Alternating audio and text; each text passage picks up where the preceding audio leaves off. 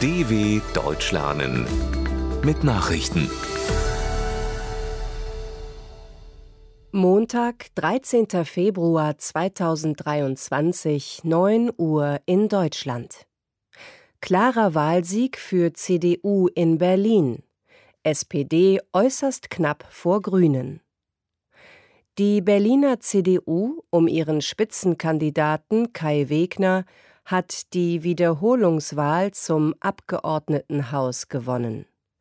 Die Christdemokraten erreichten 28,2 Prozent der Stimmen und landeten vor der SPD der regierenden Bürgermeisterin Franziska Giffey und den Grünen um Verkehrssenatorin Bettina Jarasch. Grüne und SPD kommen beide auf 18,4 Prozent. Die SPD erhielt nur 105 Stimmen mehr. Die AfD kam auf 9,1 Prozent, die FDP ist mit 4,6 Prozent nicht mehr im Landesparlament. Die regierende Koalition aus SPD, Grünen und Linken hat weiter eine Mehrheit. Jedoch beansprucht die CDU nach ihrem Wahlsieg die Regierungsführung für sich. Türkische Regierung greift nach Erdbeben wegen Baumängeln durch. Angesichts des verheerenden Erdbebens mit mehr als 33.000 Todesopfern in der Türkei und Syrien will sich die Regierung in Ankara durchsetzungsstark zeigen. Laut Vizepräsident Fuad Oktay wurde gegen 113 Personen Haftbefehl erlassen, die für den Einsturz zehntausender Gebäude verantwortlich sein könnten. Dieses Jahr wird in der Türkei gewählt. Zuletzt wurden mehr als 150 Stunden nach den Beben noch Überlebende gefunden. Der UN-Nothilfekoordinator Martin Griffith rechnet mit bis zu 50.000 Todesopfern. Bereits jetzt ist es das Erdbeben in der Türkei mit den meisten Toten seit 1939.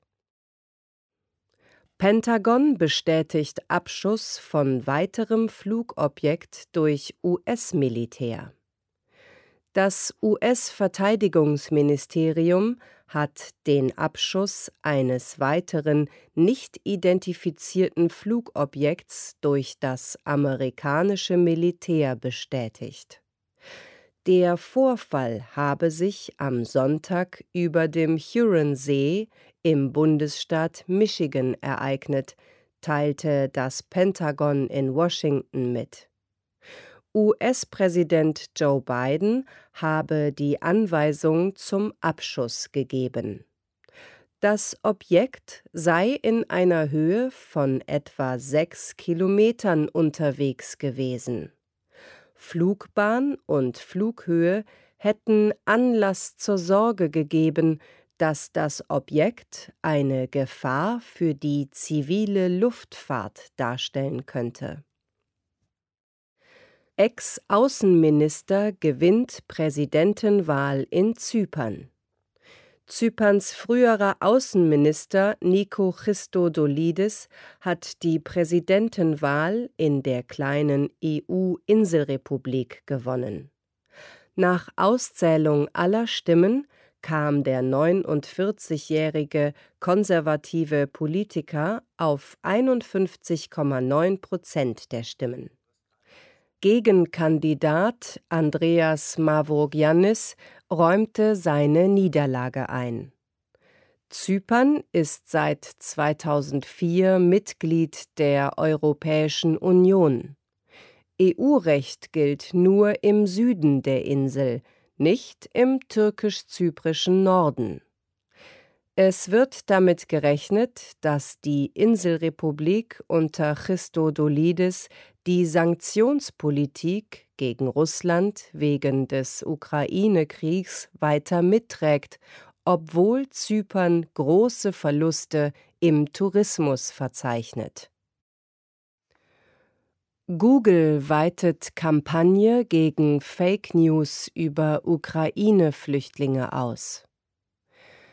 Der Internetriese Google will Fehlinformationen über ukrainische Flüchtlinge in Deutschland bekämpfen.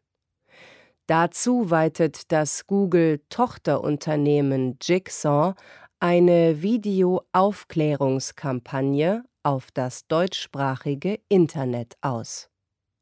Das kündigte das Unternehmen in Berlin an. Bisher hatten sich die vorbeugenden Aktivitäten auf Polen, die Tschechische Republik und die Slowakei konzentriert.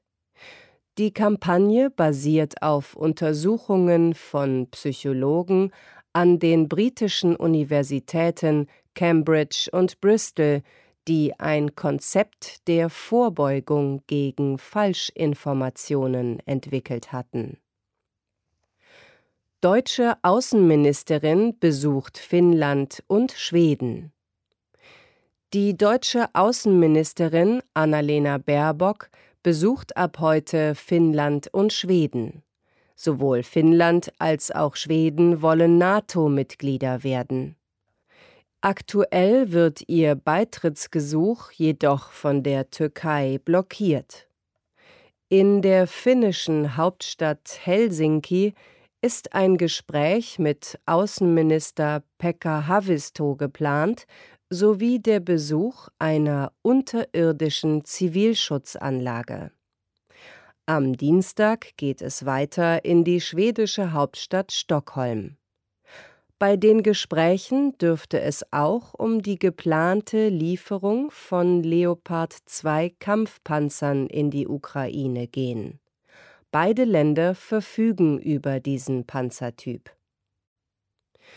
Tropensturm unterbricht Stromversorgung in Zehntausenden Haushalten in Neuseeland. Ein Tropensturm hat auf der Nordinsel Neuseelands erhebliche Zerstörungen angerichtet. Er unterbrach Stromleitungen und riss Bäume aus. In rund 58.000 Haushalten fiel der Strom aus. Hunderte Flüge wurden gestrichen. Auch viele Züge standen still. In fünf Regionen wurde der Ausnahmezustand ausgerufen. Der Katastrophenschutzminister Kieran McNulty sprach von einer sehr gefährlichen Kombination aus starkem Wind und starkem Regen. Meteorologen rechnen mit Monsterwellen, wie die Zeitung New Zealand Herald berichtet. Erst im Januar hat es in Neuseeland schwere Überschwemmungen gegeben. Soweit die Meldungen vom 13.02.2023.